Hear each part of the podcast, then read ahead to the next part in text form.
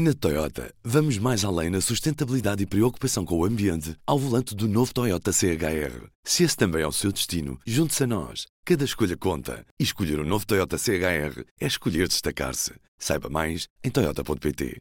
Ora viva! No último sábado, os holofotes focaram-se nesta declaração da Organização Mundial de Saúde. I have decided that the global monkeypox outbreak represents a public health emergency of international concern. A varíola dos macacos, que em Portugal conhecemos desde maio, é agora uma emergência internacional de saúde pública. O número de infectados não tem desacelerado e ao longo deste mês de julho já foram confirmados quase 13 mil novos casos. No total, são mais de 18 mil infectados em todo o mundo. Neste P24, falo com o jornalista Tiago Ramalho sobre a varíola dos macacos e o que é que muda com esta declaração de emergência de saúde pública. Olá, Ruben, como é que estás? Antes de tudo, P24. O seu dia começa aqui. Começa aqui.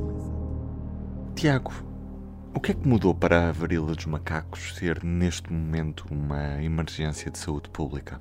Bem, em, em termos gerais, aquilo que, que motiva a emergência internacional de saúde pública declarada pela Organização Mundial de Saúde uh, são duas coisas. Em primeiro lugar, o aumento do número de infectados, um grande crescimento do número de infectados, e em segundo, também uh, o facto de termos mais países a confirmarem casos pela primeira vez. Nós, para termos uma ideia, Uh, ao longo deste mês de julho, que ainda nem sequer acabou, confirmámos quase 13 mil novos casos, sendo que antes tínhamos uh, apenas 5 mil, pouco mais de 5 mil casos confirmados. Portanto, tivemos um grande crescimento e, além disso, uh, a grande maioria destes casos, estamos a falar de quase 99% dos casos que foram confirmados até agora, estão registados em países que, historicamente ou que habitualmente, não tinham infecções por este vírus da varíola dos macacos. E, portanto, a Declaração de Emergência de Internacional de Saúde Pública uh, acaba por ser, uh, ou acaba por parecer natural, ou pelo menos não é surpreendente. Já em junho, já no final de junho, uh, tinha havido uma primeira reunião do Comitê de Emergência. Este comitê é o organismo responsável dentro da Organização Mundial de Saúde por recomendar o, o elevar do nível de alerta. Um, e no final de junho tinha havido uma decisão unânime de que não havia motivos para, para fazer soar o alarme, digamos assim. No entanto, um, já há algumas semanas que o diretor-geral da OMS, o Dr. Terlos, uh, tinha dito que iria convocar uma nova reunião, em certa medida com, com este intuito de, de que fosse possível declarar emergência internacional de saúde pública. No entanto, uma das coisas que é importante também notar é que nesta segunda reunião que teve lugar a semana passada, a decisão foi a mesma, ou seja, também foi rejeitada a recomendação de, de declarar a emergência internacional de saúde pública. A diferença é que um, o, o, Comitê de Emergência estava dividido e, portanto, uh, o Diretor-Geral da Organização Mundial de Saúde tomou uh, a liberdade de, de invocar uh, ou, de, ou, de, declarar a emergência internacional de saúde pública na mesma, que é uma decisão que não tem precedentes, mas que de certa forma foi justificada pelo rápido crescimento de, dos casos confirmados e pela dispersão que tem em vários países, estamos a falar uh, já de mais de 70 países, sendo também que uh, uma das coisas que ele, que ele aborda é o pouco conhecimento que nós temos sobre como o vírus se comporta, principalmente porque não, nunca houve um surto uh, deste, deste tamanho, digamos assim, nem sequer perto, e principalmente fora de, de, países em que, em que o vírus tem o seu, o seu habitat natural, sendo que por habitat natural estamos a falar de roedores nas florestas da África Ocidental ou da África Central. No entanto, lá está, este comportamento acaba por, acaba por saltar ao longo destes meses, desde maio, e portanto isso também uh, eleva um bocadinho aquilo que é a preocupação uh, do diretor da Organização Mundial de Saúde. E que implicações é que tem esta nova definição da, da Organização Mundial de, Saúde? Em termos de mudanças, não existem propriamente grandes mudanças, uh, ou mudanças muito significativas. Existe uma mudança óbvia que é a Organização Mundial de Saúde tornou o surto da varíola dos macacos, colocou-a no alerta máximo possível, que é esta declaração de emergência internacional de saúde pública. No entanto, as principais alterações acabam por ser meramente simbólicas. Uma delas é esta de fazer soar o alarme para, para o surto um, e outras coisas que, que eles vão acabar por fazer ou que podem acabar por contribuir é um aumento da recomendação de medidas uh, e, uma, e a promoção de uma maior cooperação entre, entre os vários países. No entanto, é importante notar que não existem não existe financiamento associado, não existem medidas que a OMS recomenda e que os Estados-membros são obrigados a, a, a, adotar, nada disso vai acontecer. Um, uma das esperanças que, que a OMS tem e que acaba sempre por resultar destes, estes, destas declarações de emergência internacional é que isto acaba por promover o aceleramento do desenvolvimento de vacinas ou antivirais nos próximos meses, uh, algo que tem sido apontado como, como estando em falta por haver pouca disponibilidade de stock, uh, lá está também porque não havia uma, uma preparação para este surto, pelo menos nesta dimensão tão, tão grande como, como está agora, com agora ao final da terça-feira, com mais de 18 mil casos já confirmados desde maio. Aproveitando que estamos a falar, Tiago, eh, vamos relembrar como é que se transmite e a que sintomas é que devemos estar atentos. Em termos de sintomas é bastante simples de recordar. É? Nós estamos a falar dos primeiros sintomas que envolvem febre, arrepios, uh, dor de cabeça, dores musculares.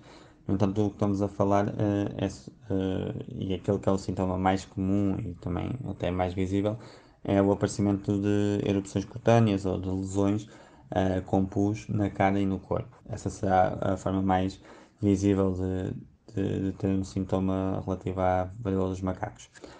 Um, é importante destacar que caso tenhamos uma suspeita de infecção ou se tivermos sintomas destes, devemos contactar diretamente a, a, linha de saúde 24 para que eles possam uh, indicar-nos o que devemos fazer.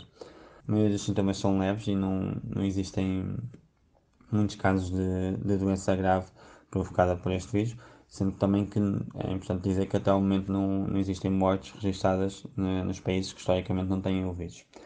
Além disso, a infecção uh, geralmente desaparece ao fim de duas a quatro semanas, tal como, um, tal como os próprios sintomas, neste caso, tal como uh, as lesões que aparecem pelo corpo, por exemplo.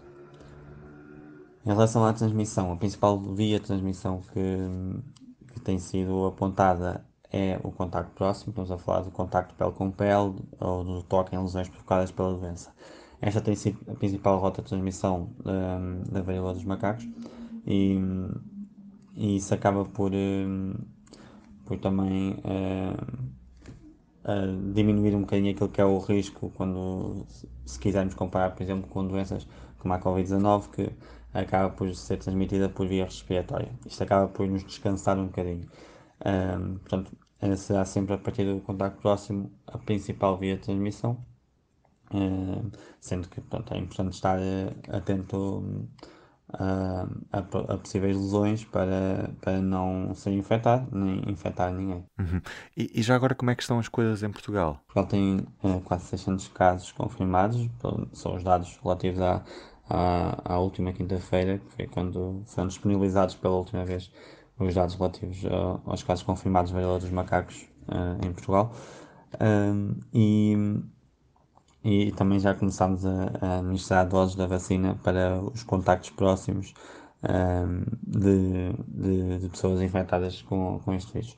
Um, Portugal, Portugal, neste momento, apesar de termos 600 casos, que acaba por ser pouco comparado uh, com Espanha ou Estados Unidos, que têm quase 4 mil casos, Uh, a verdade é que a verdade é que acabamos por ser o segundo país da União Europeia com mais casos confirmados por milhão de habitantes, atendendo assim à, àquilo que é a nossa representação, representação populacional, uh, e isso acaba por ser um dado um bocadinho mais preocupante. Uh, ainda por cima, em termos de, de, estratégia, por exemplo, de vacinação, estamos a falar de, de, uma, de uma vacinação que está limitada àquilo que são os contactos próximos, impedindo, por exemplo, a vacinação preventiva de, de, profissionais de saúde, ou seja, vacinar profissionais de saúde mesmo sem terem uh, tido contacto uh, com uh, pessoas infectadas, ou mesmo até de grupos que poderão estar em maior risco à disposição ao vírus.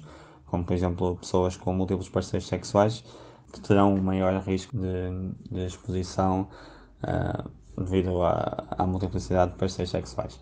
Uh, além disso, uh, também é importante dizer que ainda não existe o antiviral, o Tecovirimat, que é um antiviral que tem tido alguns resultados promissores na diminuição do período de contágio e também dos sintomas que os doentes apresentam, mas este antiviral não existe em Portugal, a maioria dos países não, não o tem ainda, um, apesar de, de, já sabermos que a Comissão Europeia também irá comprar um, este medicamento para depois disponibilizar aos Estados-membros.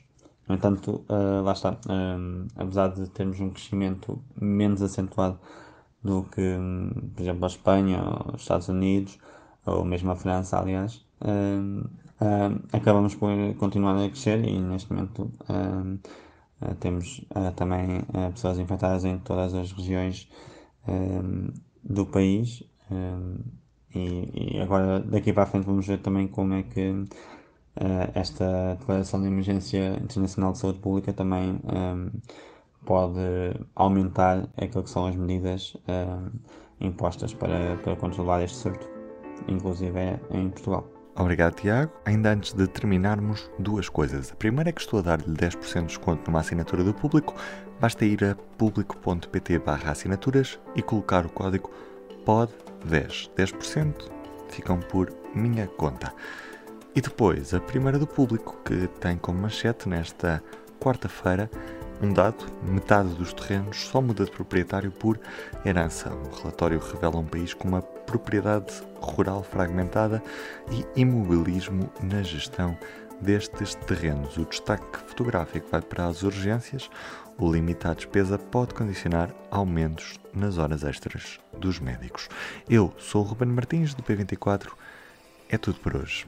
Até amanhã. O público fica no ouvido. Na Toyota, vamos mais além na sustentabilidade e preocupação com o ambiente ao volante do novo Toyota CHR. Se esse também é o seu destino, junte-se a nós. Cada escolha conta. E escolher o um novo Toyota CHR é escolher destacar-se. Saiba mais em Toyota.pt.